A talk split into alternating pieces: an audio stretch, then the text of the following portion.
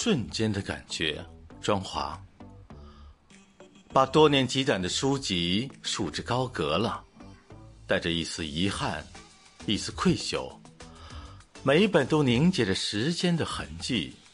这举动，就像割舍了一个朋友，一个一直似懂非懂的庞然大物。